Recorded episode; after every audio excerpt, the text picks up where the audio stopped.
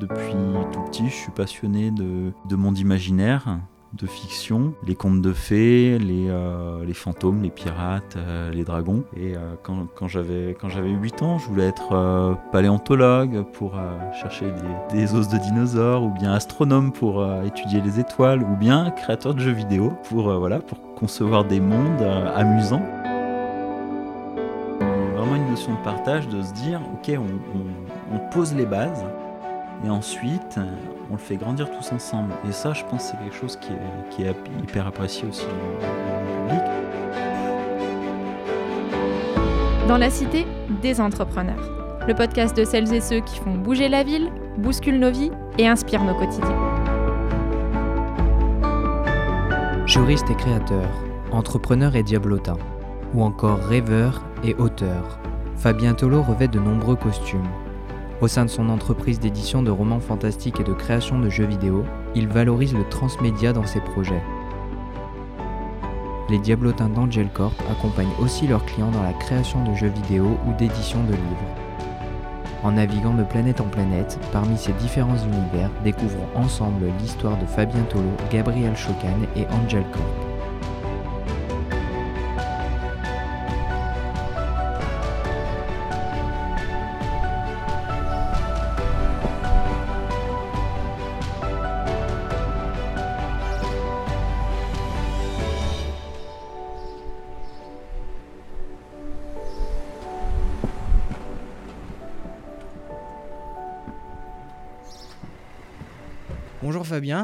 Bonjour Pierre-Louis. Merci de nous recevoir dans les locaux d'Angel Corp. Avec plaisir. On est au BHT euh, de Saint-Étienne, en Auvergne-Rhône-Alpes. Le BHT, c'est le bâtiment des hautes technologies, une pépinière d'entreprise destinée aux jeunes entreprises innovantes spécialisées dans l'optique, la vision, le médical et les procédés avancés de fabrication. Oui, alors nous, on est plutôt dans le, numérique. Voilà, c'est une activité qu'ils ont dû rajouter après. Il y a pas mal de boîtes dans, dans ce domaine-là. Alors Fabien, depuis quand tu as installé ici? Alors, on s'est installé au BHT en octobre 2020. Pourquoi le BHT euh, particulièrement? Alors, il y a deux raisons à cela. La première, bah, euh, c'est la taille de l'équipe qui a grandi. On avait besoin de locaux plus grands. La deuxième raison, c'est euh, l'activité de l'entreprise.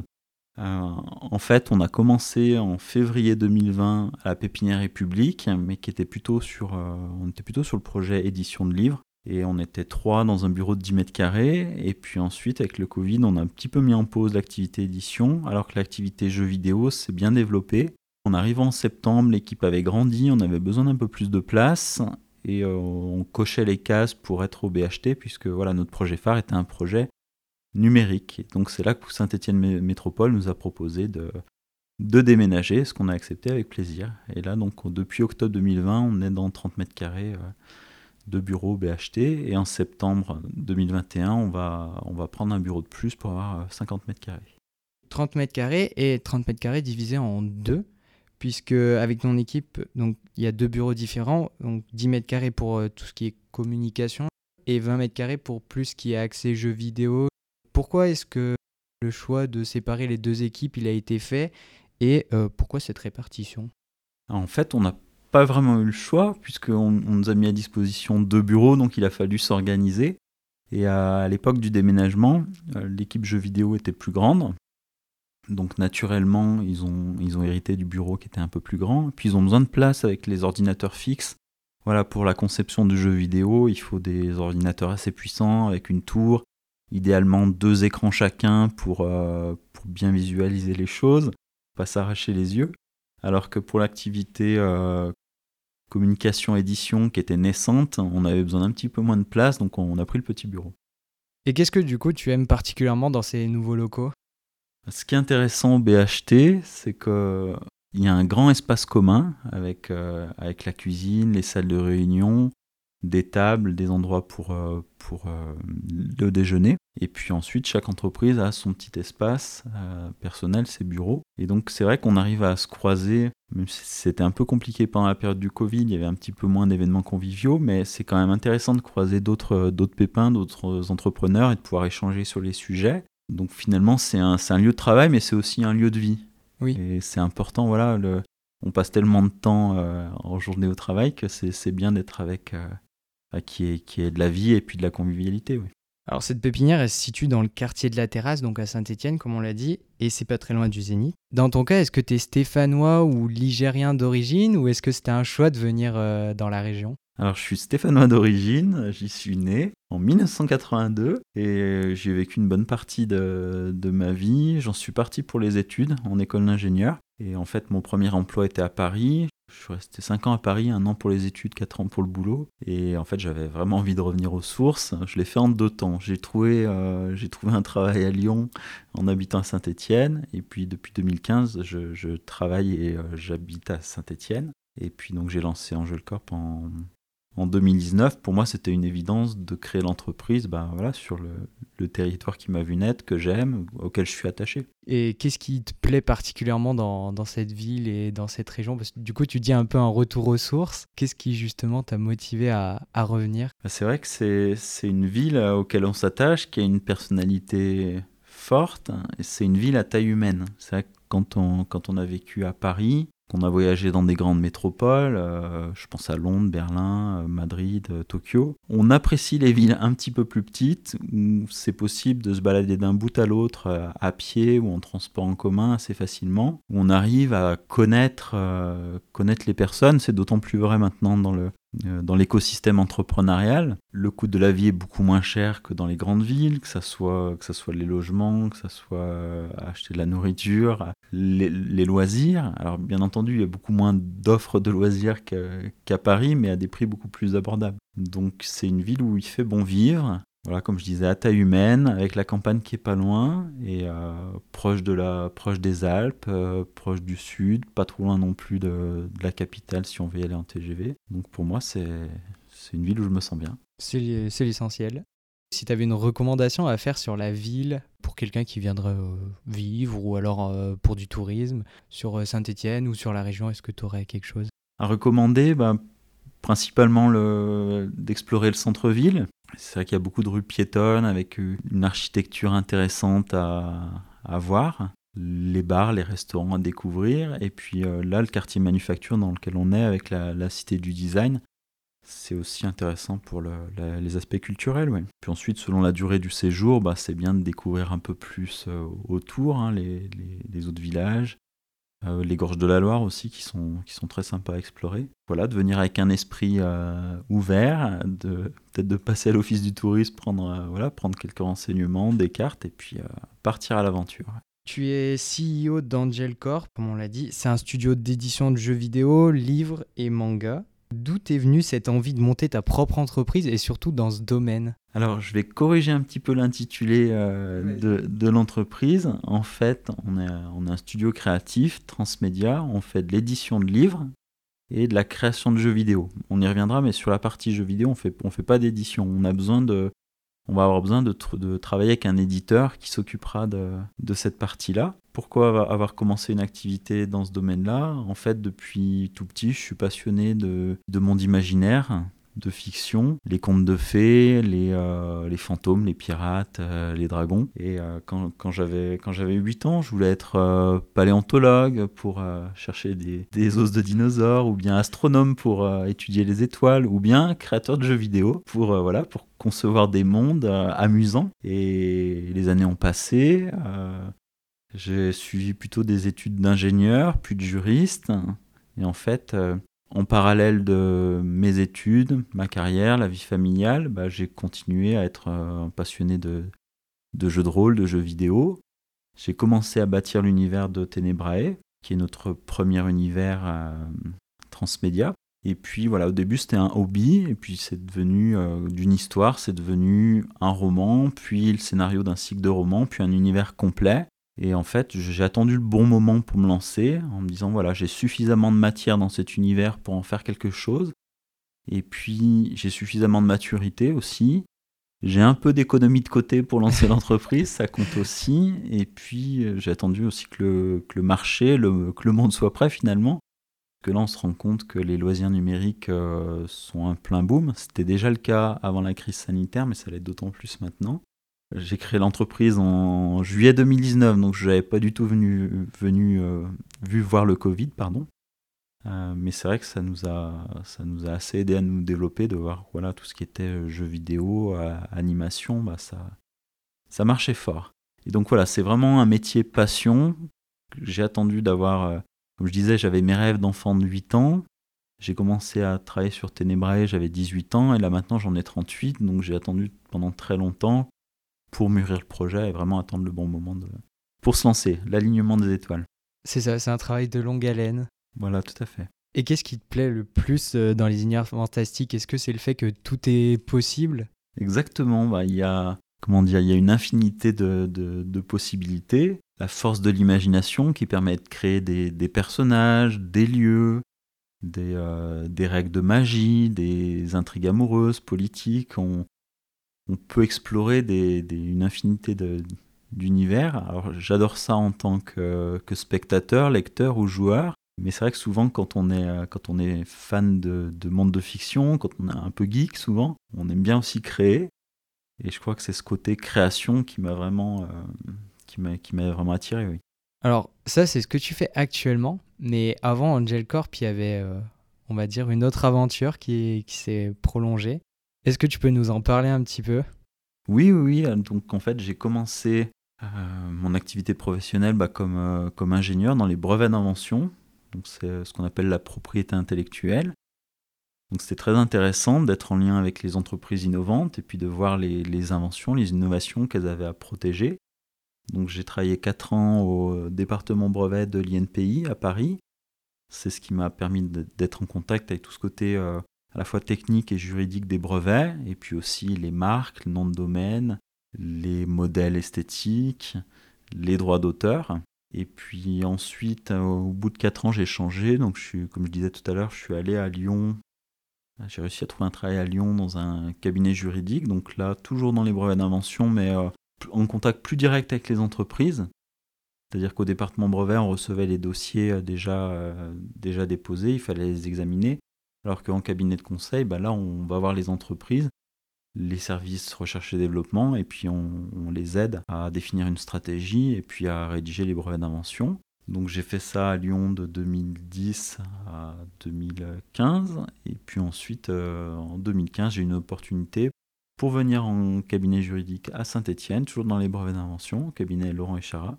Donc j'étais très heureux, voilà, c'était une nouvelle étape de ce retour aux sources. Et, par contre, j'avais toujours cette envie qui m'a démangé de me dire voilà, euh, j'aime beaucoup le métier, le côté euh, technique, juridique, mais euh, j'ai besoin de, quelque chose d'un petit peu différent. Et au bout de 15 ans dans les brevets d'invention, je me suis dit bon, bah voilà, c'est peut-être une part de ma vie professionnelle. C'est peut-être le moment de, de tourner la page, de démarrer autre chose. Et du coup, bah, c'est là que je me suis dit ok, c'est le moment de me lancer. Ouais.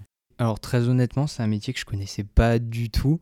Je me suis demandé comment tu as découvert ce domaine et qu'est-ce qui t'a attiré en fait à vouloir euh, réaliser des études pour travailler là-dedans? Dans les brevets d'invention? Oui, dans les brevets d'invention. Alors, bah, du coup, ça fait, ça fait revenir l'histoire un petit peu plus loin. Quand, quand j'étais adolescent, je savais pas trop ce que je voulais faire. Oui, ce que je, ce que je voulais faire de la musique, euh, de la création de jeux vidéo.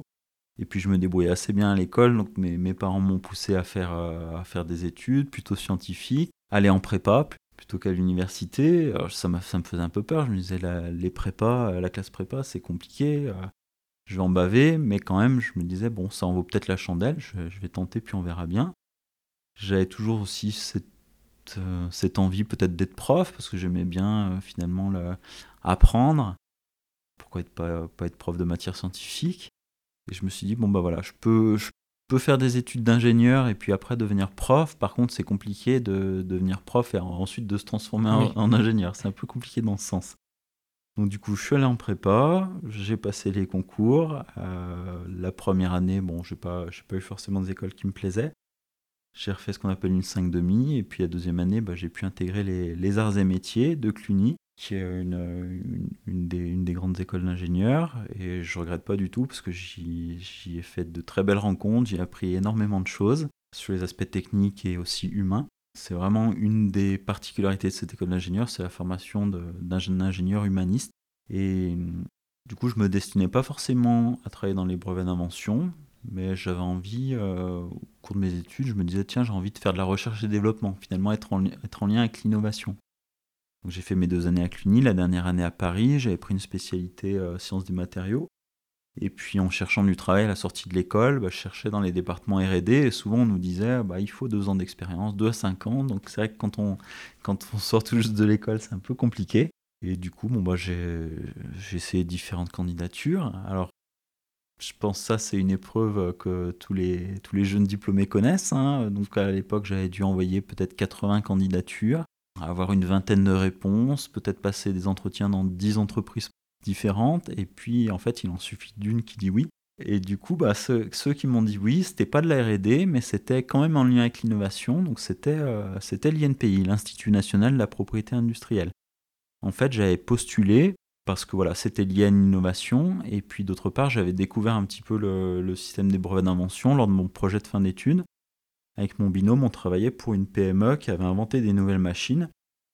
Et donc, le sujet de notre projet de fin d'études, c'était d'une part d'essayer de faire fonctionner ces machines, d'optimiser leurs paramètres, et d'autre part de voir comment les protéger. Et donc on s'était rendu à l'INPI pour, euh, pour découvrir un petit peu comment fonctionnaient les brevets, puis comment, comment ça marchait pour en déposer un.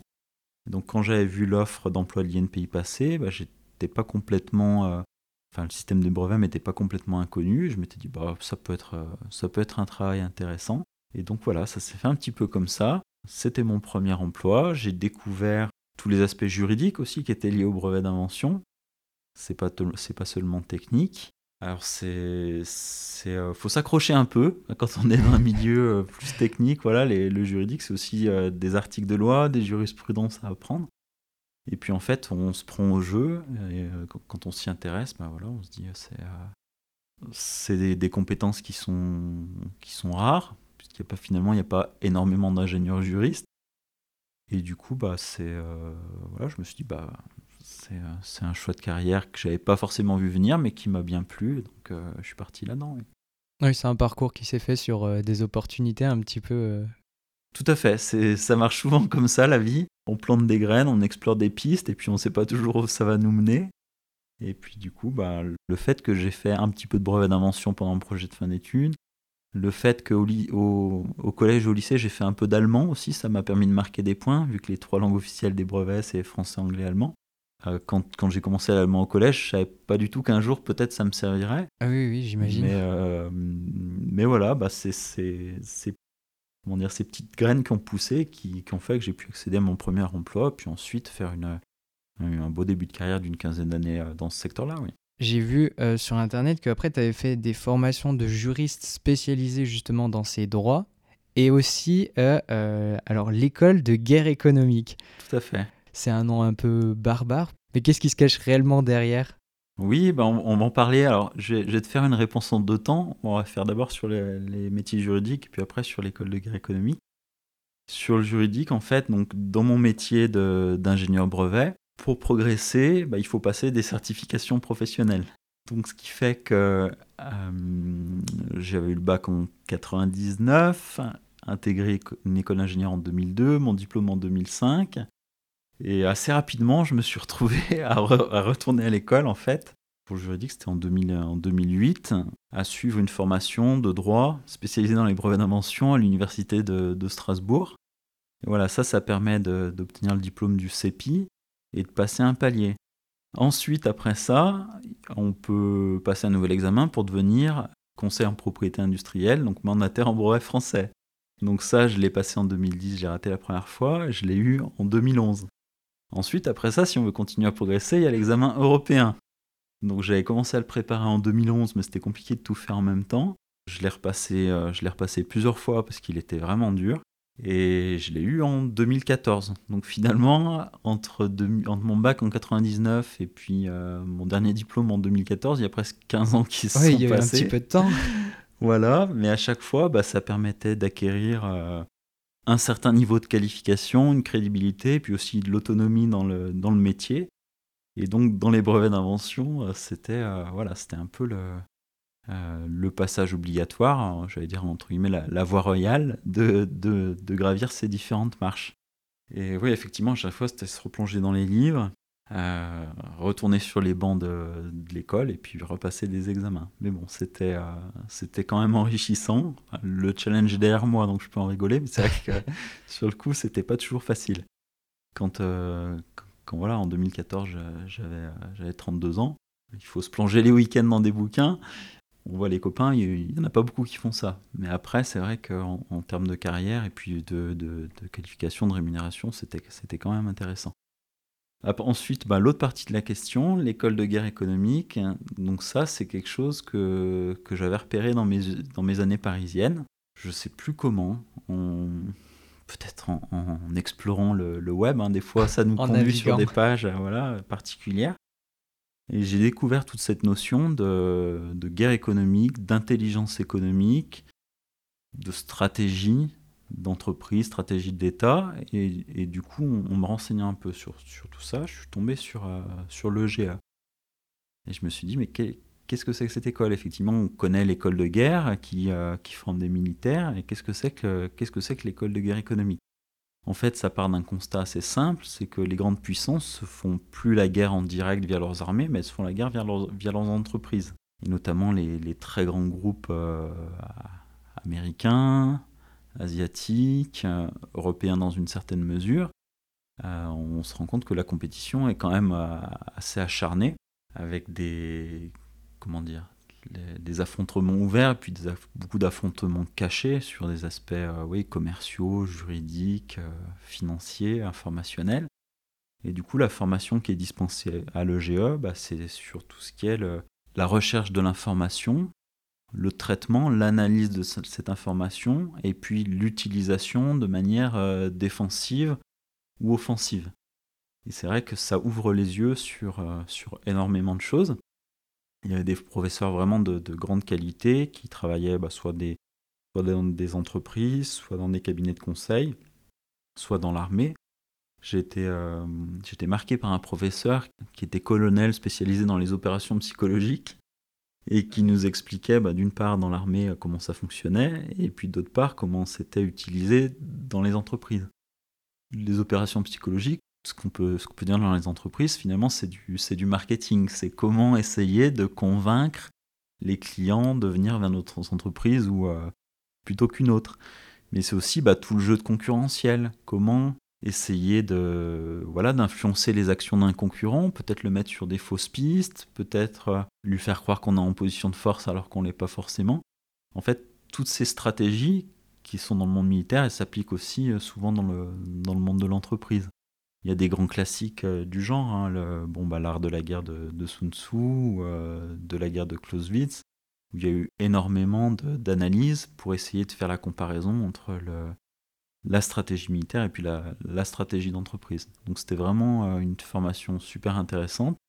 Là aussi, ça m'a permis de rencontrer, bah, je parlais des professeurs, mais aussi les, les camarades de promo qui étaient issus de différents, euh, différents univers, différentes entreprises. On avait tous des backgrounds un peu, euh, un peu différents. Et c'était hyper enrichissant quand on était sur les projets de groupe d'avoir quelqu'un bah, qui venait plutôt du, du, monde commercial, quelqu'un d'autre plutôt technique, plutôt juridique, et puis on se complétait tous. C'était un des enseignements de, de l'EGE, c'est de dire qu'on est plus fort à, plusieurs, d'être plusieurs cerveaux, d'avoir plusieurs visions sur un même sujet. Bah voilà, ça évite de se faire, euh, ça permet d'avoir une vision à 360 degrés, on va dire, et ça évite de se faire surprendre. Oui, ça permet d'avoir euh, différents points de vue. Euh, et d'anticiper le maximum de choses. Tout à fait. Donc c'était vraiment, vraiment très intéressant. Donc une petite pub pour pour le GE. Il y a des formations initiales pour les les étudiants qui valident un master, qui peuvent faire une année une année complète. Et moi, j'avais suivi la formation pour les, pour les professionnels qui avaient déjà commencé à travailler. Donc, c'était en cours du, des soirs et des week-ends.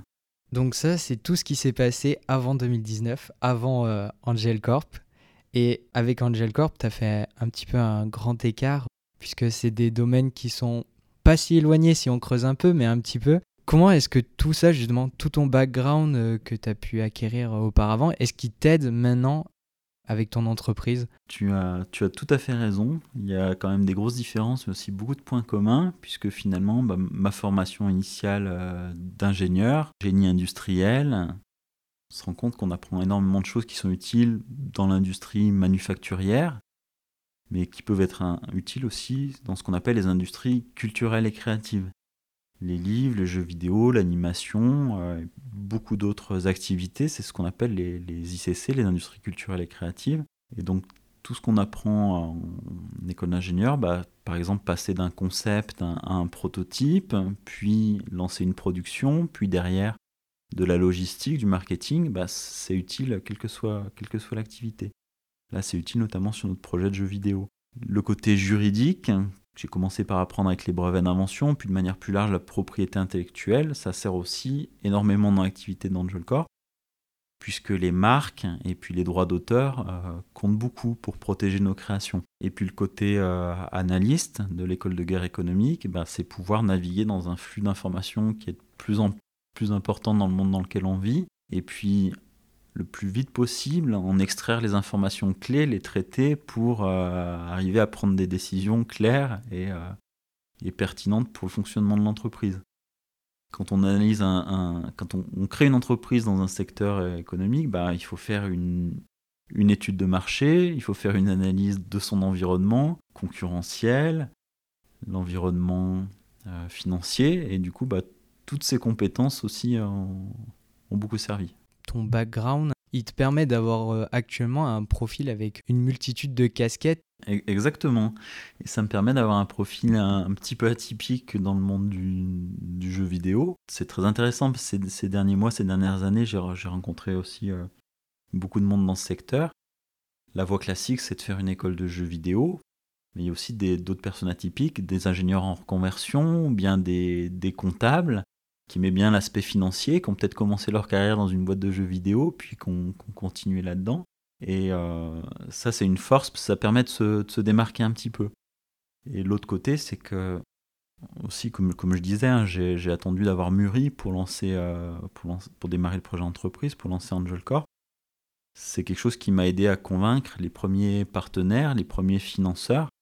Quand je suis allé voir euh, Réseau Entreprendre, pour leur exposer mon projet, bah, c'était très rassurant pour eux d'avoir face à eux quelqu'un qui avait euh, voilà qui avait un diplôme d'ingénieur, de juriste, d'analyste, qui avait déjà 15 ans d'ancienneté euh, dans, le monde professionnel. Et ça, ça a été un gros plus pour euh, démarrer, et puis ça l'est encore maintenant pour, pour les étapes suivantes. Tant qu'on parle de casquette, il y a beaucoup de gens qui te connaissent sous le nom de Fabien Tolo, mais il y a une autre personne un peu avec toi, c'est Gabriel Choquant. C'est ça, comme ça qu'on euh, prononce on, peut dire Gabriel Chocan. Chocan. Alors oui, tu as tout à fait raison, Pierre-Louis. C'est euh, en fait c'est mon nom de plume que j'ai imaginé ces dernières années. Ça me paraissait intéressant de séparer l'identité, on va dire euh, civile, voilà, du, du de l'ingénieur, du, du chef d'entreprise, et puis l'activité de l'auteur. Et du coup, bah, en cherchant un nom qui me plaisait, j'ai choisi ce nom de Gabriel Chocan. Gabriel, c'est en référence à l'archange puisque les, anges, c'est quelque chose qui m'intéresse beaucoup, qui se retrouve d'ailleurs dans les univers qu'on est en train de créer.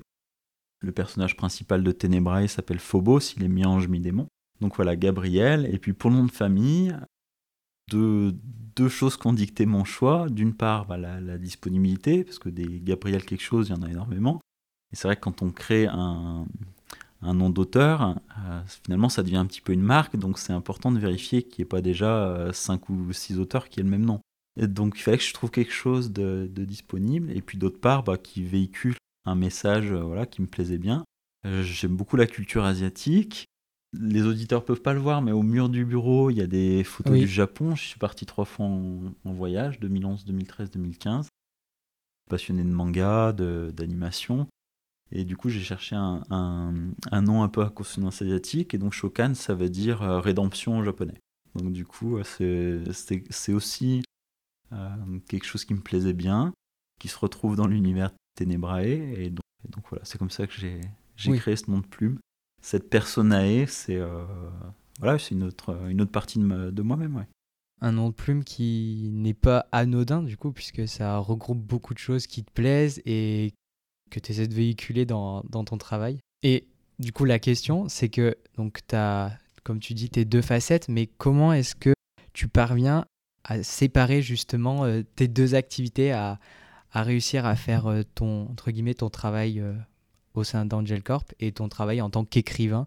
Alors, la chance que j'ai, c'est que c'est deux identités qui sont, qui sont très complémentaires. Par contre, où ça se complique, c'est au niveau du, de, de l'agenda, de l'emploi du temps. Mais ça, bon, je pense que c'est valable pour tout le monde. Hein. Il faut jongler avec ses activités euh, professionnelles, euh, familiales, de, loisirs. Et du coup, ce qui est bien, c'est que mon activité d'auteur, c'est à la fois un loisir et une activité professionnelle. Et il faut que j'arrive à lui réserver une certaine place. Selon les moments, oui, ça me prend un peu de temps sur mon activité de, chef d'entreprise. Là, en ce moment, on est en train de finir, euh, finir le texte pour le roman qui va être publié très bientôt en septembre. Et donc, effectivement, voilà, il faut que je bloque des créneaux dans mon emploi du temps pour pouvoir avancer sur, euh, sur tout ça. On va dire, avant la création d'Angel Corp, hein, mon activité d'auteur, elle était un petit peu secrète. Euh, j'écrivais mes textes, je développais mon univers, mais un petit peu de manière cachée, par quelques proches qui étaient au courant. Mais là, maintenant que l'entreprise est devenue une réalité, que les premières publications euh, sont, sont prévues, sont imminentes, voilà, bah, c'est une nouvelle identité qui a, qui a, émergé et puis il faut lui faire une place. Ouais. Angel Corp, c'est euh, une, une, équipe de combien de personnes? 4, 5 alors, on va, on va faire les mathématiques ensemble. C'est vrai que ça, ça, ça, a beaucoup, ça a beaucoup évolué.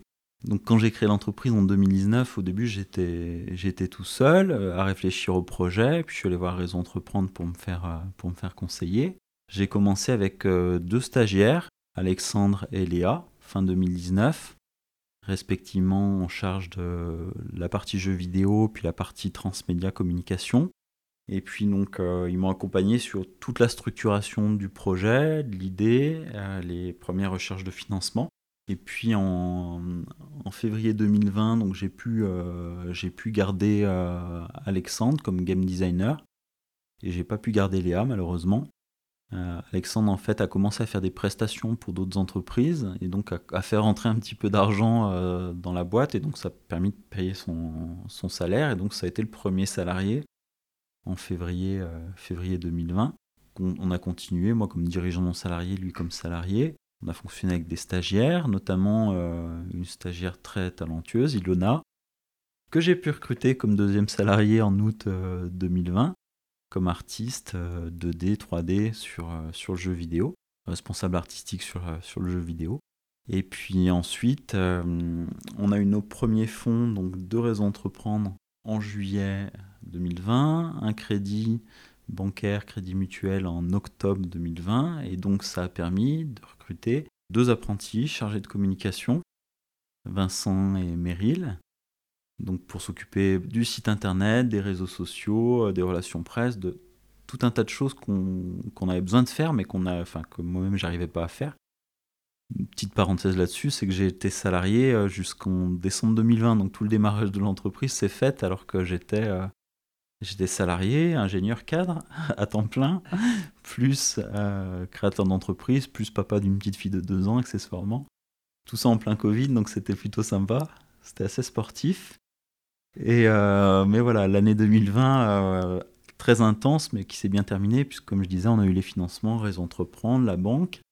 Et derrière, début 2021, on a eu une subvention de Saint-Étienne Métropole pour financer le projet. Donc un grand merci à eux, et puis un prêt d'amorçage de la BPI, donc qui ont permis de recruter le troisième salarié, Théo, programmeur sur le jeu vidéo, voilà, pour avoir les différentes compétences. Game designer, c'est un peu euh, l'architecte. Artiste, bah, c'est tout ce qui va être visuel, qui va en mettre plein la vue aux joueurs, lui, lui plaire. Et puis programmeur, bah, c'est tout le code qu'on voit pas forcément, mais qui est hyper important pour que, pour que ça fonctionne.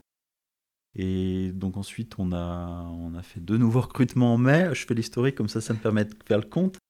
Euh, on, a recruté alors, en CDD de trois mois une artiste euh, pour nous aider à faire les personnages 3D. Donc Clotilde, qui avait aussi été en stage. Tous les premiers salariés ont été en stage et puis c'est vrai que c'est intéressant pour voir si ça colle bien avant de faire l'embauche. Et donc, euh, bah, donc Clotilde sur le jeu vidéo. Et puis la cinquième salariée, ça a été euh, Nina, elle, responsable édition, pour développer la partie édition qui avait été un petit peu mise en sommeil pendant la crise sanitaire et qu'on a relancé là en début d'année avec une campagne de crowdfunding Ulule qui a bien marché, donc qui a permis de se dire ok, il faut qu'on se professionnalise, il faut embaucher quelqu'un. Et donc, euh, c'est comme ça qu'on a qu'on a trouvé Nina. Donc là actuellement, On a 5 salariés, 2 apprentis, 3 stagiaires, plus moi qui suis dirigeant non salarié. donc ça fait 11 personnes, plus différents freelances, consultants sur les compétences qu'on ne peut pas internaliser. Donc ça fait une, une grosse équipe ouais, à gérer. Donc là, en septembre, euh, donc on, sera quatre salariés et puis on va recruter deux apprentis de plus sur, euh, sur la partie communication montage vidéo. ça, c'est quelque chose d'important pour faire notre trailer sur le jeu vidéo. Avoir quelque chose à présenter au public. Et puis euh, une, autre alternante qui sera sur, sur la partie édition, plutôt vente, puisque voilà, c'est pas tout de sortir des livres, mais derrière, il va falloir les vendre. Et c'est vrai que c'est un, peu, un peu une aubaine gagnant, gagnant, gagnant le fait qu'il y ait des aides à l'alternance euh, en ce moment. Pour une jeune boîte qui démarre, qui n'a pas forcément des gros moyens financiers, bah, c'est vrai que ça permet d'aller chercher des compétences euh, dont on a besoin, un coût qui est quand même moindre. C'est gagnant aussi pour les jeunes, puisque ça permet de, ça facilite beaucoup ces embauches en alternance. Puis c'est gagnant pour l'État, puisque finalement, ils préfèrent euh, aider les entreprises à embaucher des jeunes plutôt que leur verser un chômage à rien faire sur leur canapé. Euh, c'est beaucoup mieux de pouvoir investir dans la formation de, voilà, des, jeunes qui sont notre avenir. Donc, euh, on, mise beaucoup sur la jeunesse, ouais. Là, je, je, je, dis souvent en rigolant, mais euh, bon, j'ai je j'ai 38 ans, j'ai quelques cheveux blancs. Il y a Nina qui a 34 ans, mais ensuite toute l'équipe a entre 19 et 25 ans. Donc on est, vraiment une jeu de boîte hein, à, plusieurs, plusieurs termes. Il y a beaucoup de, tes collaborateurs qui viennent en stage et après qui sont embauchés, tu nous as dit. Mais comment est-ce que tu les choisis, tes collaborateurs? Est-ce que tu as, des critères euh, précis en, dehors peut-être des, compétences qu'ils ont ou, de ce qu'ils peuvent apporter Est-ce qu'il y a autre chose euh, que tu cherches? Alors effectivement, les compétences, la formation bah, sont, sont, hyper importants, mais aussi vraiment le, feeling. Il faut que on s'assure que ça passe bien avec la personne, qu'on aime bien, enfin qu'on est qu'on est bien tous ensemble à travailler euh, au quotidien. Puisque comme, comme je disais tout à l'heure, on passe tellement de temps ensemble au travail que voilà, il faut que ça soit, faut que ça soit agréable, il faut que ça se fasse dans de bonnes conditions. Donc c'est vrai que c'est assez, c'est assez collégial. Quand on identifie une compétence qu'on a besoin, souvent bah, on, poste une annonce de stage. Et quand on se dit, ça, ça, va être le troisième critère, c'est le critère financier. Quand on se dit, on a les finances pour pérenniser le poste pour embaucher quelqu'un, bah, on en discute tous ensemble et on se dit, bah voilà, euh, ce stagiaire, ça s'est super bien passé, on a envie de continuer avec lui, donc euh, est-ce que tout le monde est d'accord, on lui, on lui propose une embauche. Quoi. Mais donc voilà, le premier critère, bah oui, c'est la compétence, le deuxième, ça va être le feeling, et puis le troisième, c'est les finances, parce que... Euh, c'est le critère un peu obligé. Bah voilà, il faut, il faut pouvoir se projeter, se dire, voilà, on prend quelqu'un. tout à l'heure, je parlais de, je parlais de Clotilde qu'on a pu embaucher en CDD 3 mois, donc c'était un renfort hyper précieux pour nous aider à avancer sur une partie du jeu vidéo. Si on pouvait la garder, ben on le ferait, mais malheureusement on n'a pas les finances là tout de suite pour, euh, pour le faire. On a, des, on, a, on a des gros enjeux cette fin d'année, bah, sur la partie édition de livres, c'est euh, arriver à, vendre nos premiers ouvrages. Et sur la partie jeu vidéo, voilà, c'est pouvoir présenter notre prototype, notre démo à des éditeurs euh, de manière à signer un contrat de collaboration et puis avoir une avance de production. C'est trouver, voilà, c'est vraiment trouver un partenaire qui, qui, croit dans le projet, qui va l'accompagner humainement, techniquement, financièrement. Et du coup, bah, ça permettra de renforcer l'équipe. Donc ça, c'est vraiment, euh, c'est vraiment un point clé. Ton équipe, elle participe forcément aux valeurs que tu essaies de transmettre à travers Angel Corp. Donc tu nous as dit que c'était plutôt jeune et que tu voulais que ce soit un peu collégial et que tout se passe bien, mais est-ce qu'il y a d'autres valeurs que tu essaies de transmettre à travers Angel Corp, euh, que ce soit pour euh, des, futurs candidats ou même pour le grand public en général Oui, oui, c'est bah, vrai que c'est marrant, on, avait fait l'exercice en début d'année de se dire, ok, quelles sont, euh, quelles sont nos valeurs? Et bah, il y, en a, y en a une qui est importante, hein, c'est le, le fun, puisqu'on a la chance d'être dans un secteur d'activité qui est le, divertissement, les loisirs. En anglais, on dit l'entertainment. Et donc c'est vrai que ce qu'on, nos produits, nos créations sont des choses qui doivent être fun, qui doivent être jolies, qui doivent, plaire, qui doivent amuser. Donc ça, c'est vrai que c'est une, une, valeur très très importante. On ne va pas recruter quelqu'un qui est triste, qui aime pas s'amuser, qui aime pas, euh, qui aime pas lire, jouer. Ça serait pas la bonne personne pour notre entreprise et puis pour, pour notre activité. Ensuite, on avait, pensé une autre valeur, il y en a une qui est, euh, qui est l'ambition, c'est de se dire, voilà, on, démarre, hein, on démarre notre projet, euh, on a parlé de l'édition de livres, on a parlé du jeu vidéo, mais la particularité, c'est que c'est euh, nos stratégies, c'est de faire du transmédia. Finalement, on crée un univers, des personnages, des histoires, et puis on raconte ces histoires sur différents médias.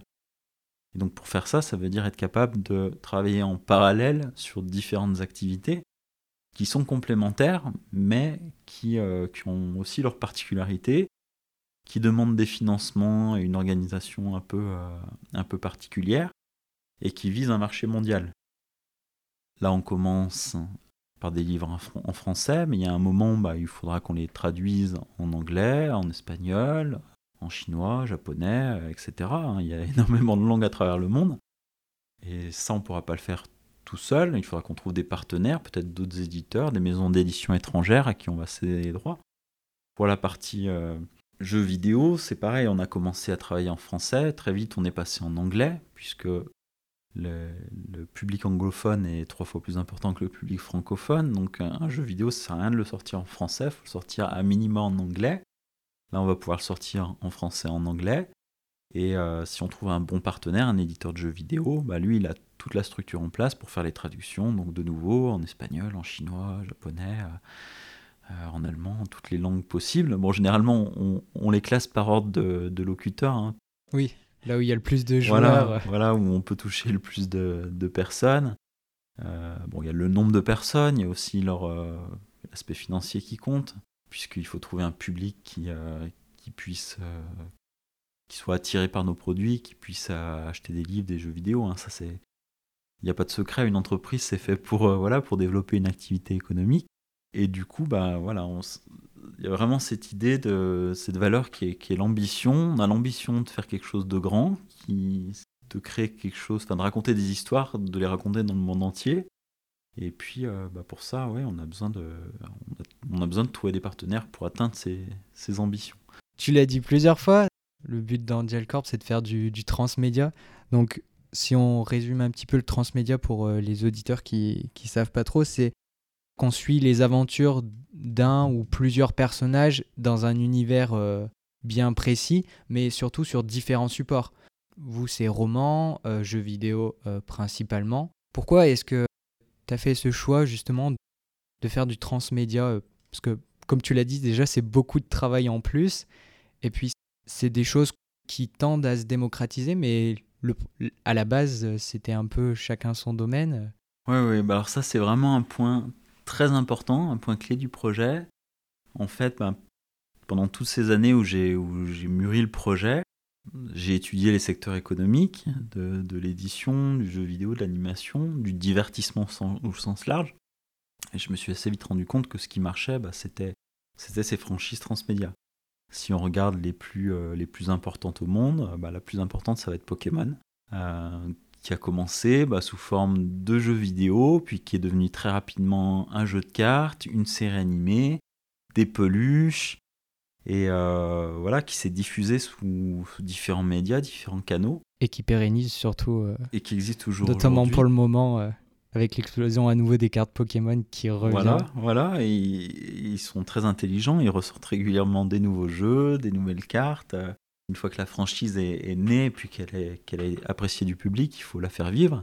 Après, on peut en citer, on peut citer d'autres, hein, les, les, Harry Potter, euh, Game of Thrones, Le Seigneur des Anneaux, Star Wars, Mickey Mouse. Euh, il y en a pas une infinité, mais il y en a énormément, et le public en est vraiment friand.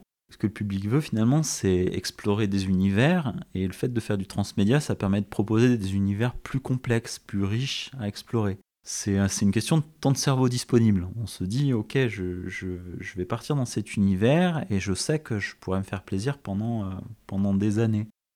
Du coup, l'implication, euh, du, joueur, lecteur, spectateur, puis souvent c'est très complémentaire, le fait qu'il y ait un univers riche, ça, ça renforce son attractivité. Donc oui, effectivement, ça demande euh, plus d'efforts, des moyens plus importants. Et c'est pour ça que je dis euh, plusieurs reprises, hein, c'est important. Nous, on débute, on s'occupe de la création, mais on aura besoin de partenaires pour grandir. Le transmédia, bah, c'est un, comment dire, un élément de succès pour, pour la réussite d'une activité comme la nôtre. Donc je disais, je l'ai étudié pendant longtemps, je l'ai pensé comme ça. Ensuite, quand j'ai voulu créer l'entreprise, que j'ai été accompagné par Raison Entreprendre, je suis allé les voir en disant, bon bah, pour l'instant, j'aimerais bien commencer une activité d'édition de livres, et puis je pense aux jeux vidéo. Euh, qu'est-ce que, est-ce que vous pensez que je peux faire les deux en même temps? Et ils m'ont dit, bah, fais les maths, fais, un business plan, un prévisionnel. Il faut regarder combien chaque activité coûte et combien elle peut rapporter. Et effectivement, en faisant les maths, l'activité d'édition de livres, c'est celle qui coûte pas énormément d'argent à démarrer. Euh, c'est surtout du temps d'écriture. Mais par contre, c'est pas la plus rémunératrice. Alors par contre, l'activité jeu vidéo, ça demande des moyens plus importants pour démarrer. Ce qui coûte le plus cher, finalement, c'est recruter une équipe, c'est des salaires. Hein. ensuite, c'est le matériel, mais c'est surtout les salaires. Par contre, en termes de potentiel économique, bah, euh, c'est plus important. Et donc voilà, une fois les maths faits, je me suis dit, ok, il faut, il faut démarrer les deux en même temps les livres vont soutenir le jeu vidéo et le jeu vidéo va, soutenir les livres. Et c'est vrai qu'on l'a bien vu là lors de notre début d'activité, le fait qu'on commence à bâtir un univers en transmédia, qu'on dise au public, euh, bah regardez, les livres vont sortir, on travaille sur le jeu vidéo, tout de suite ça, renforce l'attrait. Ça permet de sortir un petit peu du lot, puisque des, livres, des romans, il y en a des, des, milliers qui sortent chaque année, des jeux vidéo, bon avant c'était des centaines, ça commence à devenir des milliers. Euh, mais le fait de proposer, dès le départ, euh, des livres, jeux vidéo, bah, tout de suite, ça permet de se démarquer et donc ça renforce les chances d'attirer l'œil du, public. Ensuite, cette stratégie transmédia, il faut qu'on continue à la, décliner. On a un projet de manga qui est, euh, dans les tuyaux. On, a commencé à faire quelques planches et c'est vrai que c'est une autre manière de raconter notre histoire. Il y a peut-être des personnes qui aiment bien les romans, mais voilà, c'est 100% texte, hein. il faut vraiment s'immerger euh, dans du texte. Il y en a d'autres qui préfèrent euh, une bande dessinée ou un manga, où là c'est plus euh, visuel, centré sur l'action, avec un petit peu moins de texte et de répliques. Et bah, c'est la même histoire, mais racontée de manière un peu différente. Le jeu vidéo, c'est encore autre chose, où là, le, le joueur, il va être actif on va lui raconter une histoire, mais c'est lui qui va contrôler les personnages. Quand, on lit un livre, que ce soit un roman ou un manga, eh ben, les personnages agissent, mais on n'a pas de contrôle sur eux. Alors que dans un jeu vidéo, on peut décider de leurs actions, on peut, hein, dans le jeu vidéo qu'on est en train de faire, on peut euh, choisir son équipe de personnages, on peut choisir quel pouvoir magique on va utiliser. Voilà, c'est une autre manière de, de, venir dans l'univers. Et donc, à plus long terme, on a les, les projets de séries animées. Pour l'instant, on travaille sur le scénario. Euh, mais là, c'est des budgets qui sont encore plus importants que le jeu vidéo, donc on verra plus tard. Et puis, euh, toute une stratégie voilà, de, qu'on pourra mettre en place plus tard de licensing, merchandising, c'est dire euh, licensing, c'est de on travaille avec des partenaires à qui on va concéder une licence d'exploitation, eux ils vont développer leurs produits en utilisant notre univers, nos personnages, et puis nous verser une partie des revenus. Et le merchandising, bah, c'est, les produits dérivés, hein, ce dont on parlait tout à l'heure créer des jouets, des figurines, euh, des cartables, des trousses, des crayons, du linge de lit. Voilà, après, je pense qu'on voit tous très bien euh, les, ces univers transmédia, on en est, on est tous euh, environnés. Une fois que ça a pris et que le public, le public apprécie, on peut le décliner sous différentes manières. Le principal univers transmédia que tu as créé pour le moment, c'est Ténébrae. Et donc, tu nous as rapidement parlé de Phobos tout à l'heure. Et donc, pour les auditeurs qui connaissent pas, je vous invite à aller voir, c'est hyper intéressant. Et est-ce que tu peux nous parler du coup rapidement de Phobos? On a, je sais qu'il y a Lune aussi qui est, je dirais un peu dans le casting. Ouais. C'est un univers avec des démons, des anges, des elfes. Voilà. Alors donc Ténébrae, la manière dont, on le présente, c'est de dire que c'est un univers qui mélange les influences dark fantasy et cyberpunk. Dark fantasy, il faut penser plutôt à Game of Thrones, The Witcher, c'est-à-dire des univers fantasy, mais quand même assez sombres, avec, euh, avec des scènes de combat, des scènes un peu euh, de sexe, hein, on peut en parler, qui finalement on se rend compte que, que le public en demande. Quand on voit le succès de, Game of Thrones, où euh, c'est la première fois qu'il y a une série télé où ils montrent des scènes de, en fantasy en tout cas, où ils montrent des scènes de sexe de cette manière. Et finalement, ça, ça, ça a très bien fonctionné. Cyberpunk, c'est plus comme, euh, on va dire, Blade Runner, euh, le cinquième élément. des univers aussi un peu de science-fiction, mais un, peu sombre, avec deux sortes d'oppression. D'une part de la technologie et, d'autre part au niveau, du, au niveau politique. Et donc c'est en, mélangeant deux choses un peu sombres qu'on a fait quelque chose d'encore plus sombre, d'où le nom de Tenebrae. Donc ça c'est un peu le pitch, et se dire que c'est, on a une planète qui est, euh, qui est un monde assez violent, avec différentes euh, races imaginaires de fantasy, euh, donc classiques, hein, on retrouve des elfes, des nains, des orques, et puis des choses beaucoup plus originales, mais ça vous le découvrirez dans les livres et, le jeu, vidéo, voilà, on va, on va pas tout spoiler pour quand même se différencier. Et puis on a, on a nos deux héros principaux du cycle, hein, qui sont, euh, qui sont Phobos, euh, mi-ange, mi-démon, et Lunae, qui est une princesse vampire, et euh, qui se retrouve à naître sur cette planète, et qui eux sont des, sont des idéalistes, ils ont envie d'en faire un monde de paix et d'amour. Et donc, bah, ils, vont devoir, ils vont devoir se battre pour ça. Ils vont devoir aussi trouver des, amis, des alliés pour les aider dans leur, euh, dans leur quête. Et en fait, dans les romans, bah, on découvre tout le, tout le voyage de ces héros, euh, leur enfance, la découverte du monde, la découverte de leur pouvoir, et puis toutes les péripéties qu'ils vont, qu'ils vont devoir affronter en chemin. On retrouve des intrigues politiques, des intrigues euh, amoureuses, des trahisons, beaucoup de, beaucoup de batailles aussi. Ça, ça, c'est quelque chose que j'aime bien dans la lecture et du coup que j'ai euh, retranscrit dans, dans l'écriture. Euh, souvent on me dit que le, style est assez dynamique. voilà, quand il y a une scène de bataille, on, se plonge bien dedans. On voit bien l'action des personnages. C'est immersif. L'enchaînement des, euh, des, actions de combat, des pouvoirs magiques. Donc ça voilà, c'est un des volets importants de, de l'univers. Et du coup, bah, autour de ces deux personnages principaux, on va dire, il y a une multitude d'autres personnages qui, euh, qui viennent se greffer, des alliés comme, comme des ennemis. Et puis voilà, il y a une, une intrigue, une intrigue assez riche euh, à explorer, on va dire. On laissera du coup pour le coup les auditeurs découvrir la suite dans les pages. Et donc là, on travaille sur la publication du premier volume du, du roman qui s'appelle Phobos. Le deuxième est en préparation pour un peu plus tard, il s'appelle Lunae. Et le troisième volume s'appelle Solaris, du nom d'une ville où ils vont, euh, ils vont se, se, rendre et où se trouve euh, une grande partie de l'humanité sur cette planète. Parce qu'il y a quand même des êtres humains sur cette planète qui sont un peu, euh, comment dire, qui, qui ont dû se rassembler dans une ville pour survivre, hein, puisque voilà, c'est comme on disait, c'est un monde hostile ils sont pas forcément en haut de la chaîne alimentaire. Exactement, ils sont même plutôt en bas de la chaîne alimentaire, mais avec l'intelligence, avec la, la technologie, la solidarité, bah, on se rend compte que c'est quand même des forces que qu'on peut, euh, voilà, qu'on peut exploiter.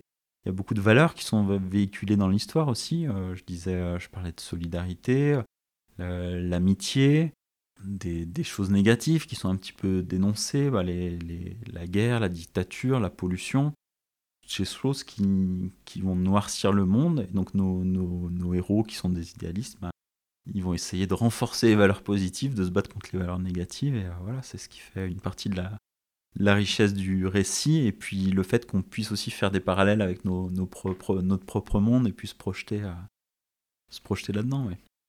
C'est de la fantaisie qui est finalement pas toujours si éloignée de la réalité. Bah voilà, c'est vrai que euh, ça, rejoint ce qu'on disait au tout début du podcast. Quand on crée des mondes imaginaires, on a une infinie de possibilités, mais euh, quand on va chercher l'inspiration, on s'inspire souvent de son vécu. Et du coup, c'est vrai que c'est intéressant quand on peut faire passer des, messages.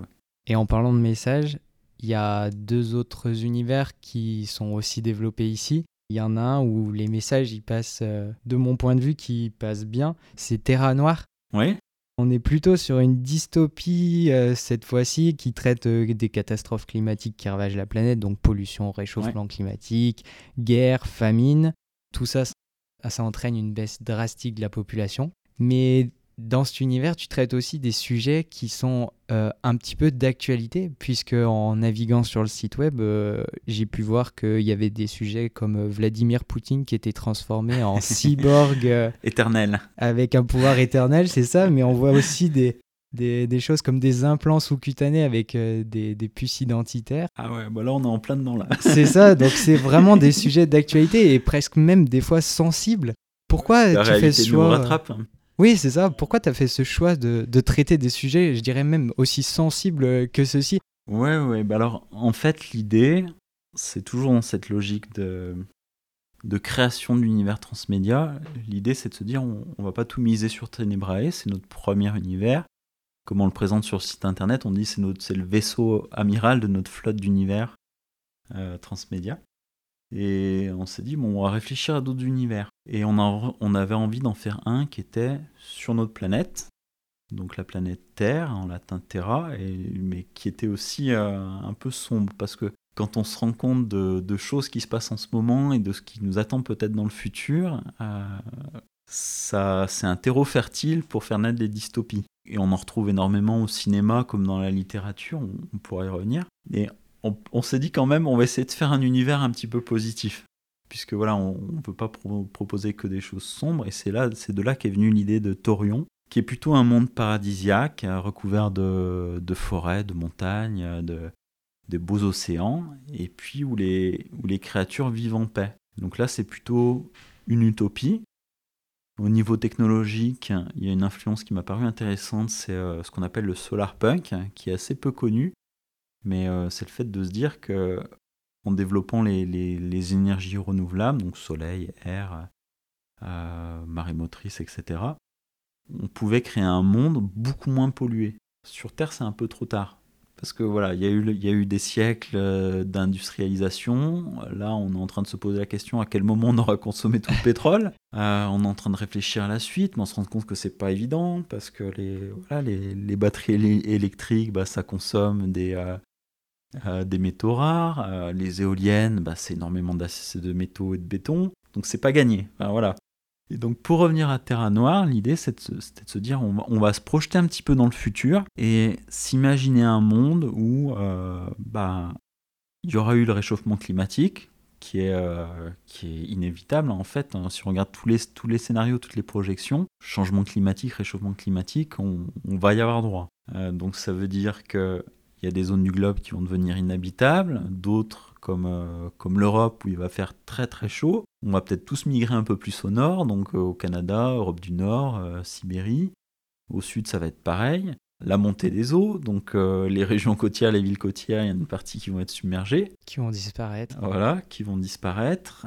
Par contre, un élément, un élément clé du scénario, c'est de se dire les très riches de notre planète, qui, sont de plus en plus riches, on, le voit en ce moment, qui ont bien consommé toutes les ressources pendant des décennies, ils vont faire ce qui est en leur pouvoir pour atténuer un petit peu l'effondrement. Ça, c'est une, notion dont on entend souvent parler, de se dire, voilà, il y a l'effondrement.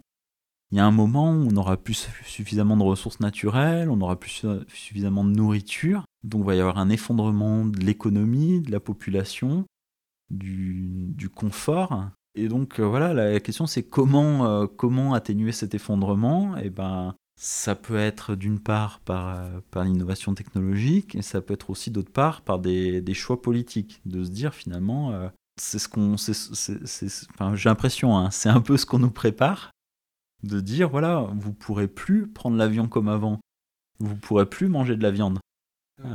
Et moi, je vois bien émerger une, une classe qui, sur Terra Noire, on, on, appelle plutocratie, mais finalement qui, qui, ont le pouvoir, qui ont l'argent et qui du coup se placent au-dessus des règles, imposent des règles à la majorité de la population, mais qui eux sont au-dessus des règles. C'est des choses qu'on a vues hein, la, pendant la crise sanitaire, on n'avait pas le droit de se réunir, pas le droit de faire la fête, hein, et puis les puissants à Paris, qu'est-ce qu'ils faisaient? Bah, Eux, ils s'organisaient des bonnes bouffes. Donc c'est ce que tu me disais tout à l'heure, cette dystopie, on, quelque part on est en plein dedans. L'aspect sécuritaire aussi, de se dire, bah voilà, pour lutter contre le terrorisme, qu'est-ce qu'il faut faire? Il faut pucer tout le monde. Comme ça, on sait où chaque individu se trouve à quel moment. Et puis peut-être mettre tout le monde sur écoute. Et euh, voilà, il y a un moment, c'est des choix de société. C'est un équilibre entre euh, la, sécurité, la liberté. Et euh, je, suis, à peu près persuadé qu'on se dirige vers cet univers-là. Et là, bah, les nouvelles des derniers mois confirment un petit peu ça, hein, de se dire, il y a une menace, qu'il y a un virus, et pour lutter contre le virus, il faut qu'on tous qu'on soit vaccinés et euh, pour prouver qu'on est vacciné, il faut tous qu'on ait des passes sanitaires. Pour faire des activités qui nous paraissaient euh, anodines, banales, il y a encore, euh, il y a encore un ou deux ans, bah, on est en plein dedans. Quoi. Enfin, cet, univers, on, l'imaginait en 2100 et là on est en 2021 et il y a déjà plein de choses qui se produisent. Oui, parce que du coup, cet univers, tu l'as commencé il y, a, il y a combien de temps à, peu près? Celui-là, celui-là, il est plus récent. On va dire que j'ai commencé à l'imaginer il y a peut-être a peut-être trois ans. Donc c'est du, on va dire c'est du, c'est du world building. Il faut créer les, les règles hein, de l'univers pour, euh, pour définir un cadre. Et puis ensuite, j'avais commencé par écrire quelques nouvelles dans, dans cet univers-là qui sont pas encore publiées. Et donc on, on a discuté avec, l'équipe pour euh, affiner un petit peu le cadre. Et là, on a lancé en début d'année un appel à texte. Voilà, sur le site internet, on dit bah voilà l'univers qu'on, vous propose. Qu'est-ce que ça vous inspire? On a été, on a été surpris, on a une trentaine d'auteurs qui ont répondu, ah oui, quand même. qui ont proposé des idées, des textes, et ouais, qui sont vraiment très inspirés par, par tout ça. Alors ça peut être des histoires de, comment dire, sur les aspects bah, inégalitaires de cette société, des aspects euh, espionnage, combat entre les blocs de puissance, raréfaction des ressources, restriction des libertés. Et donc en prenant ces différents, différentes règles de l'univers, ces différents éléments, ingrédients, bah, ils nous ont proposé des histoires euh, très sympas. Et donc là, l'idée, c'est de publier un recueil de nouvelles, je pense, euh, début, début 2022. Sur Torion, on devrait aller un petit peu plus vite, parce qu'on a eu un peu moins de propositions. Et donc on, est déjà, on a déjà retenu euh, une dizaine d'auteurs pour publier le recueil de nouvelles. Donc là, on espère le publier fin 2021. Et sur Terra Noire, bah, il y, a, y a plus de boulot. Et puis c'est vrai que vu que c'est sur notre planète aussi, il y a un cadre qui est plus contraignant. Oui. Voilà, Torion, c'est euh, euh, donc c'est dans notre cluster galactique, mais ça reste très très très loin. Une planète où il y a tout à bâtir, donc euh, c'est plus facile. Il n'y a pas de base encore. Terra Noire, l'idée c'est que quand même toutes ces nouvelles imaginées par différentes personnes, elles s'inscrivent dans un cadre qui est défini. Donc voilà, il faut, faut s'assurer que ça, ça fonctionne bien. En tout cas, on est très heureux de voir que les univers qu'on propose, ben, plaisent au, du coup, au public, et là, pour le coup, c'est aux auteurs, hein, et qu'ils ont envie de, le développer avec nous. Et c'est super intéressant parce que du coup, on n'avait pas encore abordé le sujet, mais il y a beaucoup d'appels à texte qui sont lancés pour euh, les trois univers, si je dis pas de bêtises. Tout à fait. Pourquoi euh, justement faire cet appel à texte et pas, entre guillemets, laisser euh, Gabriel Chocan rédiger l'entièreté des, des livres Alors c'est une question de, je pense, d'ambition. On va rejoindre la, on va rejoindre la valeur ambition et puis la valeur fun. Parce que d'une part, on a envie de développer quelque chose de, grand. Et euh, le pauvre Gabriel Chocan, il peut pas tout écrire tout seul. Euh, il y a les limites de temps. Et du coup, c'est vrai que créer un univers à plusieurs, ça permet de le faire grandir plus vite. Et puis il y a le côté fun aussi. Gabriel Chocan, il a envie de partager ses jouets. Euh, il y a une notion de partage. voilà, euh, c'est ça. C'est vraiment une notion de partage, de se dire, ok, on, pose les bases, et ensuite, on le fait grandir tous ensemble. Et ça, je pense, c'est quelque chose qui est, qui est hyper apprécié aussi du, public. Le fait qu'on propose un univers, mais qu'on n'ait pas, comment dire, on n'ait pas de pouvoir dessus, bah, très bien, on va pouvoir peut-être le, découvrir, l'apprécier d'une certaine manière. Le fait de se dire, on, nous propose un univers et on peut, euh, on peut agir dessus, c'est une autre manière de, de, l'explorer, ouais, et euh, qui, est, qui est hyper intéressante pour le, pour le public, pour les fans.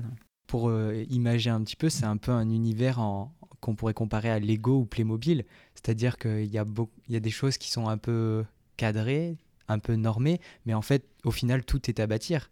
On peut suivre le modèle de base comme on peut euh, s'inventer son propre modèle et, rester dans l'univers, mais avec sa propre histoire. Ouais, tout à fait. Ouais.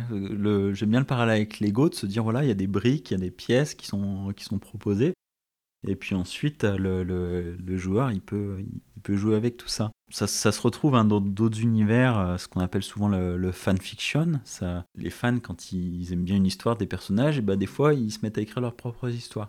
Là, on propose, mais de manière quand même cadrée, c'est-à-dire que ces appels à texte, on dit, euh, dans l'exemple de Ténébrae, on dit voilà, notre premier appel à texte, il va se passer dans la ville d'Abjectalia, qui est une ville clé dans le premier roman. Et donc on dit voilà, les règles de cette ville, euh, elle est dirigée par les mages noirs, les différents quartiers sont les suivants, les différentes factions sont présentes sont les suivantes, les voisins sont les suivants. Et à partir de ça, à partir de ces briques de Lego ou à partir de ces, euh, blocs de pâte à modeler, amusez-vous, surprenez-nous.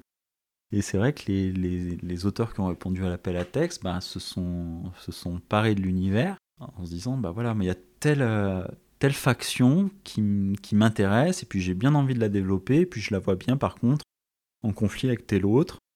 Donc l'intrigue serait plutôt la suivante mon personnage euh, serait, euh, serait de telle manière. C'est vrai que c'était euh, réjouissant de, voir, de voir naître ces nouveaux personnages, ces nouvelles histoires à partir de la, matière qu'on avait proposée. Alors, toujours lié à ces univers, en parcourant le site web, qu'on mettra en description pour les auditeurs, j'ai pu découvrir les petits personnages qui peuplent les pages. Alors, je sais pas si, si l'univers est, un peu une inspiration, mais ils m'ont beaucoup fait penser à l'univers de Dofus pour les, jeux vidéo et à Wakfu pour la version animée. Est-ce que c'est quelque chose qui a été inspirant?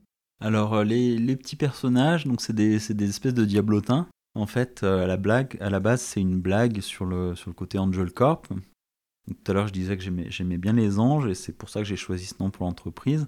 Voilà, les anges, c'est des, des, êtres euh, dotés de pouvoirs magiques, qui sont, qui sont bienveillants généralement.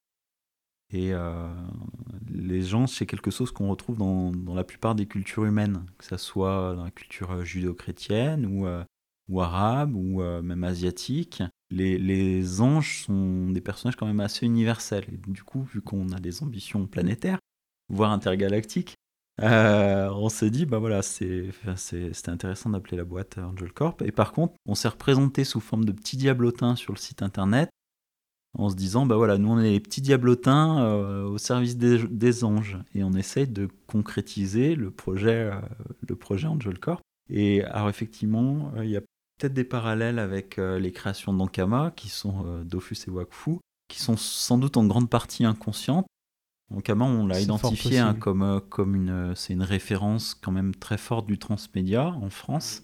Donc c'est certain qu'on regarde tout à fait ce qu'ils font et, euh, et c'est très réussi. Par contre, c'est euh, notre, notre, responsable artistique, Ilona, qui en créant les personnages, bah voilà, utilisé ce, sa patte graphique à elle et qui, je pense, a, énormément, énormément d'influence. Tout à l'heure, on parlait, quand on choisit ses collaborateurs, bah, les, critères. On disait, OK, le talent, donc le talent qu'elle avait pour le dessin, et puis aussi le, feeling.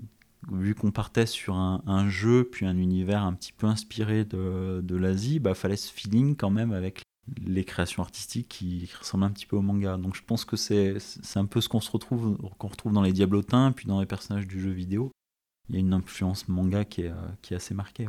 Donc euh, on a parlé de, on va dire, l'univers un peu de Ankama, mais est-ce qu'il euh, y a d'autres choses, peut-être en dehors des, univers, on va dire, de la pop culture, ou qui en font partie, n'importe, qui, qui t'inspire au quotidien, que ce soit dans, dans ton travail à Angel Corp ou que ce soit dans, dans ton travail d'auteur ou des événements marquants Les inspirations, c'est vraiment les, les univers de fiction en premier lieu. Puis, depuis tout petit, j'adore les, jeux vidéo, donc des jeux, euh, toutes les créations de Nintendo, la légende de Zelda par exemple, c'est une grosse inspiration. Je, suis aussi euh, très, très friand de jeux de rôle, donc euh, les univers de Donjons et Dragons, de Warhammer, Warhammer 40 000, très très grosse influence. Shadowrun aussi, qui est un autre univers de jeux de rôle, qui mélange cyberpunk et fantasy. Et puis tout ce qu'on a pu voir comme film, enfin, dans, notre enfance. Alors, moi, j'adore tout ce qui est Star Wars, euh, Seigneur des Anneaux. Alors là, c'est des références planétaires, hein, du, pour le coup, de, la science-fiction comme dans la fantasy. Donc ça, c'est des, des, très très grosses influences. Puis du côté asiatique aussi, euh, les, les, Dragon Ball, euh, Naruto, One Piece. voilà, ça, c'est des univers qui, qui ont démarré sur l'archipel nippon, puis qui sont partis à la conquête du monde. Et qui se ah, développe très très fort. Qui se développe très fort, ouais, ouais, complètement. Euh, Harry Potter, qui est né au Royaume-Uni, ils sont, ils, sont, ils sont très forts hein, aussi en, en Angleterre euh, pour créer des univers. Il y a Terry Pratchett aussi, qui est originaire de là-bas. Et bah, tous, tous ces univers, ces, ces, héros, finalement, dans, on va dire, dans ma tête et dans mon cœur d'auteur, bah, ça fait un espèce de melting pot. Et euh, il y a certains, on va dire qu'il y a des inspirations. Il y a aussi peut-être des fois des clins d'œil, des hommages hein, qui se retrouvent dans Ténébrae. Et puis aussi le côté de se dire Il faut que j'apporte quelque chose en plus, il faut que je crée un monde, des personnages, une histoire différente et voilà, c'est ce qui peut se retrouver dans, le, dans Ténébrae. Je pense que par rapport à ta question, c'est vraiment les, les, grosses inspirations, les, les, grosses références. Plus que des événements particuliers, mais finalement, c'est tout un vécu, c'est des. J'allais dire des années, mais maintenant, c'est des décennies, des décennies de vécu. Comme fan, avant tout comme fan, lecteur, joueur, spectateur, puis auteur, qui, qui ont amené à la création de, de Ténébrae. On a beaucoup parlé des trois univers que vous développez, mais j'ai vu que vous faisiez pas que ça et tu l'as évoqué un petit peu en début de podcast avec un de tes collaborateurs, Alexandre, si je dis pas de bêtises, qui propose des services euh, en tant que prestataire? Est-ce que ça représente beaucoup et qu'est-ce que c'est exactement? Alors, euh, ça, c'est euh, des services qu'on a proposés au démarrage de l'entreprise et qu'on propose toujours actuellement c'est des prestations de conception de jeux vidéo. Ça peut être sur la partie game design, programmation, graphisme, des tests. Maintenant, on propose aussi des prestations sur la partie euh, communication. Ça peut être sur euh, l'identité visuelle, création de site internet, montage vidéo. En fait, c'est maintenant qu'on a les compétences en interne, c'est des, talents qu'on peut proposer à d'autres. Là, dans l'équipe, on a, j'en parlais, on a, Alexandre qui est game designer, Ilona qui est euh, graphiste, artiste, Théo qui est programmeur, euh, Vincent Méril qui sont issus de formation euh, communication. Et du coup, c'est très important quand on a une jeune entreprise qui démarre de pouvoir trouver aussi des, sources de revenus. Le financement de l'entreprise, c'est beaucoup de, de ressources externes. J'en parlais tout à l'heure, oui, il y, a eu, euh, mes apports au démarrage, un prêt de notre réseau entreprendre, un crédit bancaire, une subvention, un prêt, un prêt BPI. Pour l'instant, on développe nos univers, nos produits, en vue d'en tirer des revenus différés dans le temps. Et donc ces prestations, c'est hyper important pour pouvoir faire rentrer de l'argent dans la boîte, tout simplement, pour, euh, pour payer les salaires, pour payer le matériel. Et pérenniser la création. Voilà, exactement, ouais. Et c'est ce qui nous a permis au démarrage de convaincre Réseau Entreprendre, de convaincre la banque de nous faire confiance en disant voyez nos projets, mais on peut aussi euh, faire des prestations pour faire entrer de l'argent si nos projets ne marchaient pas. Et ça, c'est. Euh, du coup, c'était ouais, vraiment clé au démarrage de l'entreprise et on, en fait toujours aujourd'hui, un petit peu moins puisque vu qu'on a réussi à financer le projet de jeu vidéo, il faut qu'on avance, mais on est toujours en discussion avec des entreprises, on nous approche régulièrement pour nous dire bah voilà on a tel projet, est-ce que vous seriez intéressé par une collaboration Et donc voilà, bah là ces différentes prestations aussi sont présentées sur le site internet, donc si ça intéresse les, éditeurs, je fais, un, je fais un petit coup de pub, un petit coup commercial. Euh, n'hésitez pas à voir et puis à nous solliciter. Ça peut être euh, voilà, de la création de jeux vidéo, ça peut être le côté graphisme. Si, si euh, le visuel de nos personnages vous plaît, ben on peut tout à fait en créer, euh, en créer pour vous. Et donc, si on revient dans un côté un peu plus quotidien, comment ça se passe une journée, je dirais, type chez Angel Corp Est-ce qu'il y en a une déjà? Est-ce que tu as des rituels, des, choses qui guident ta journée oui, alors bah, je répondrai un peu plus pour moi, mais je pense déjà les, les journées sont différentes pour chaque membre de l'équipe, puisque bah, l'équipe jeux vidéo, ils sont concentrés sur la création du jeu, donc ils travaillent tous ensemble pour, euh, pour le bâtir. L'équipe communication, bah, eux, ils s'occupent plus de la partie l'animation du site internet, des réseaux sociaux, les, créations euh, graphiques, les créations vidéo. Et euh, moi, la difficulté, c'est que je navigue un peu dans tout ça. Donc toutes les journées sont différentes. En fait, j'essaie de m'organiser en planifiant bah, telle demi-journée, euh, je vais peut-être euh, peut-être la passer avec l'équipe jeux vidéo. Et puis on va discuter du projet, de ce qui marche, de ce qu'on peut améliorer, de leurs besoins en termes de matériel.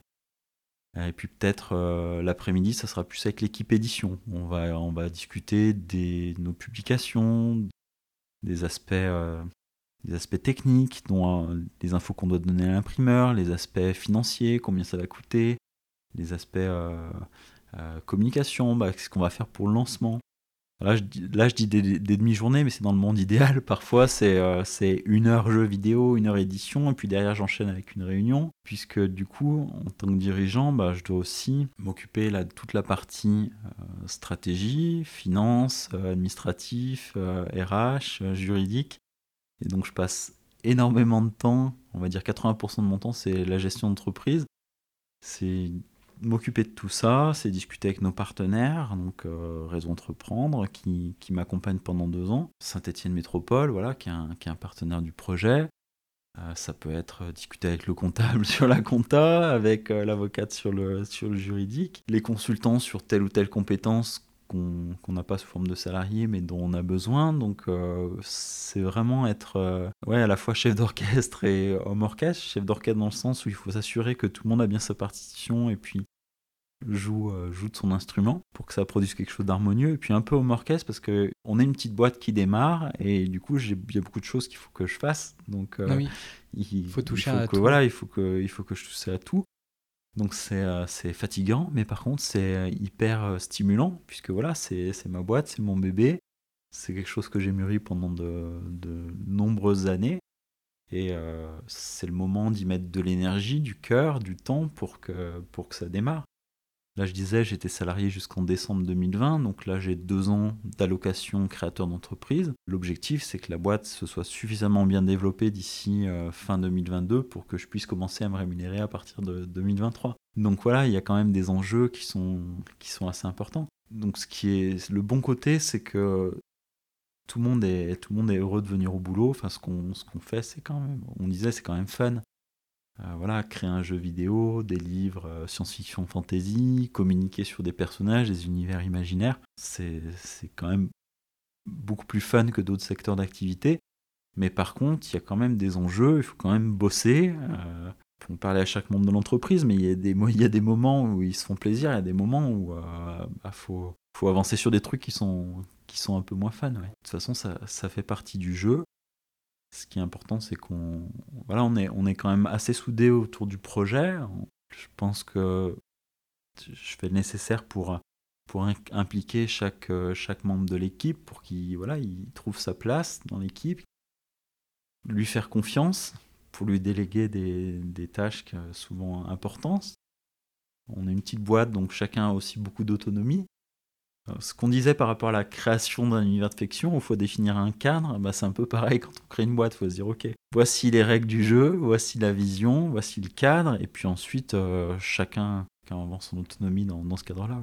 Chacun amène sa pierre à l'édifice. Exactement, c'est ça. C'est on veut bâtir quelque chose de, on le disait, hein, d'ambitieux, donc euh, il, faut s'y mettre à plusieurs puisque tout seul, euh, tout seul, bah on a, c'est sans doute moins compliqué sur beaucoup de choses, mais par contre, on, on, avance, euh, on, peut aller moins loin et puis on peut bâtir des choses moins, moins riches, moins complexes. Oui. Et donc, si on termine un peu euh, avec une prévision, tu nous as dit que Ténébrae, ça allait sortir euh, en septembre de cette année, donc 2021. Et après, par la suite, quels sont les, projets, les objectifs? Est-ce qu'il y a des deadlines déjà de, de fixer?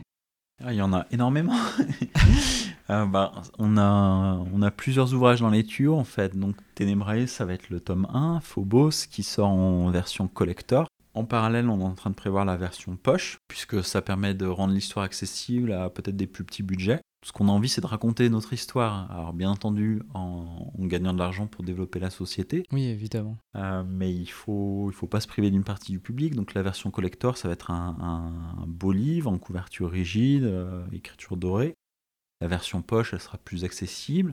On veut faire une version euh, numérique qui sera encore moins chère. Et ensuite, on fait une version jeunesse. Parce que le pari qu'on a fait, c'est de se dire, voilà, l'univers est quand même assez mature. Il y a des scènes de combat, de sexe, de violence, des injures. Il y a un contenu un peu explicite. Complètement. Là, il faut, il faut le dire, il faudra bien qu'on le marque dessus. Mais voilà, on faisait des parallèles avec euh, Game of Thrones, euh, Witcher, hein, ceux qui ont vu les séries, euh, je pense qu'ils voient ce que je veux dire. C'est voilà, version publique avertie, et par contre, on s'est dit, on a quand même une histoire à raconter, c'est dommage de se couper d'une partie du public, soit des plus jeunes, on va dire 10-15 ans, soit des personnes qui aiment bien les histoires, mais qui n'aiment pas forcément les choses un peu trop, un peu trop poussées. Euh, donc on va leur raconter aussi cette histoire et du coup bah, ça va être du travail de se dire ok on, a l'histoire de base et puis il y a peut-être des, passages qu'on va, va enlever, d'autres qu'on va retravailler un petit peu pour quand même leur raconter cette histoire. Et puis à côté de ça on a les recueils de nouvelles suite aux appels à texte, donc le recueil de nouvelles ténébrées que nos auditeurs ne verront pas mais qui sont là juste derrière moi.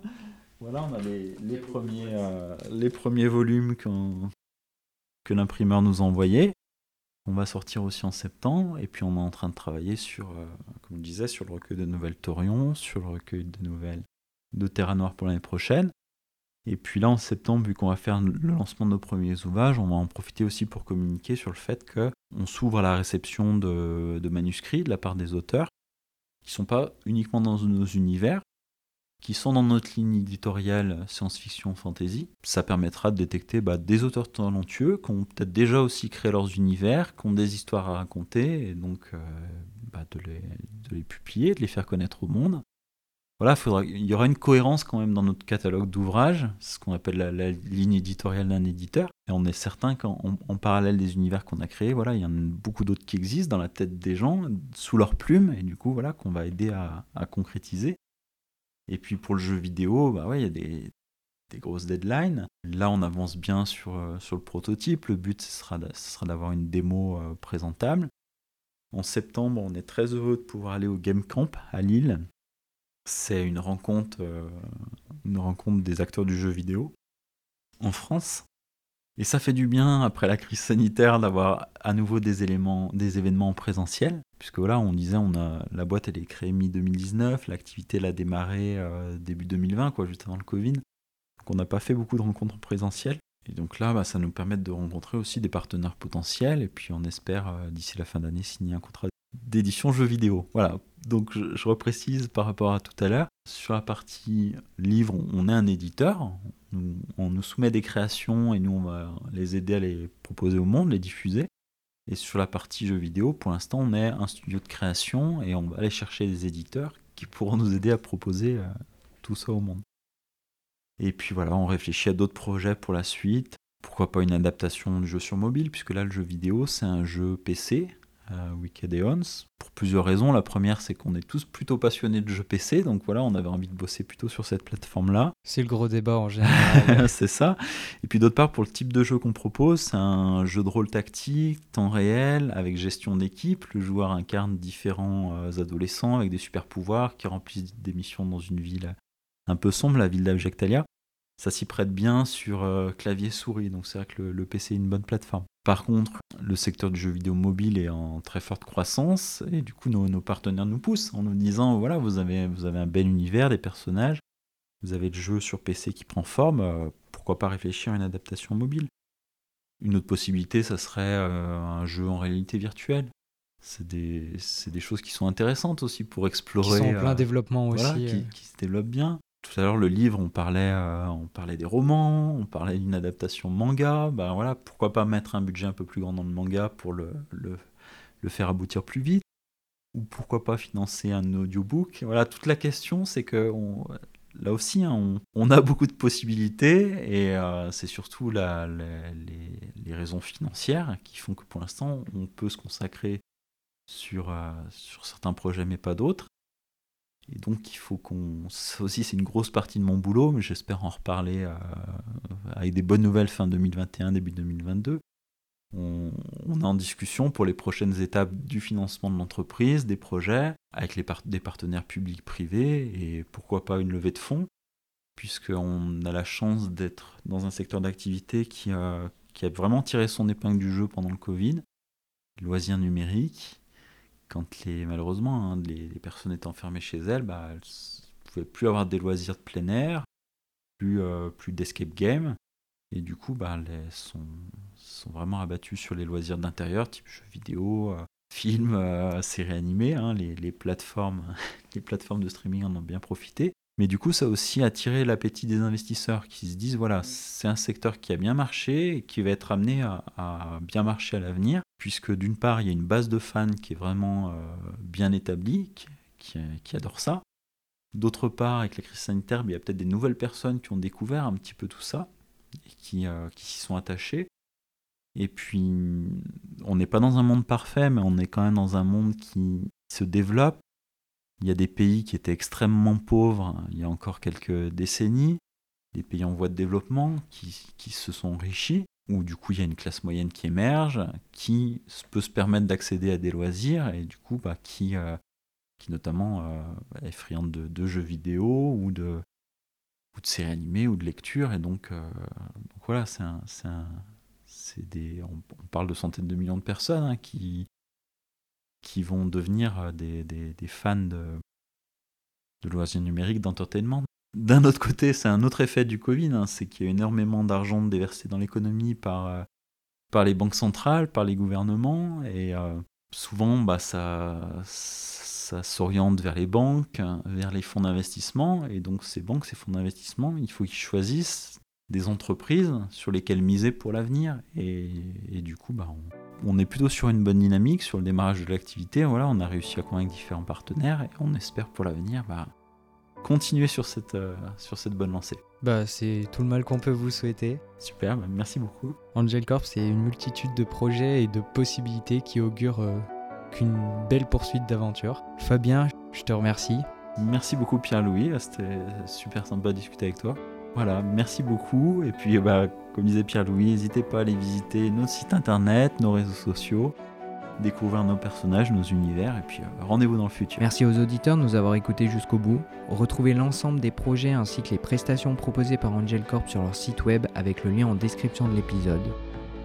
Si les créations de Fabien sont inspirées du réel pour être matérialisées sur des planètes fantastiques, les créations du collectif Palco sont inspirées de la réalité pour la réalité.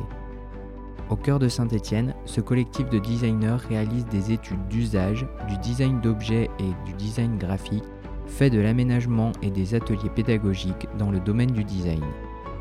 Léa et Charlotte, à l'origine de ce collectif, nous raconteront cette histoire. Si vous avez écouté ce podcast jusqu'au bout, c'est sûrement que vous l'avez apprécié.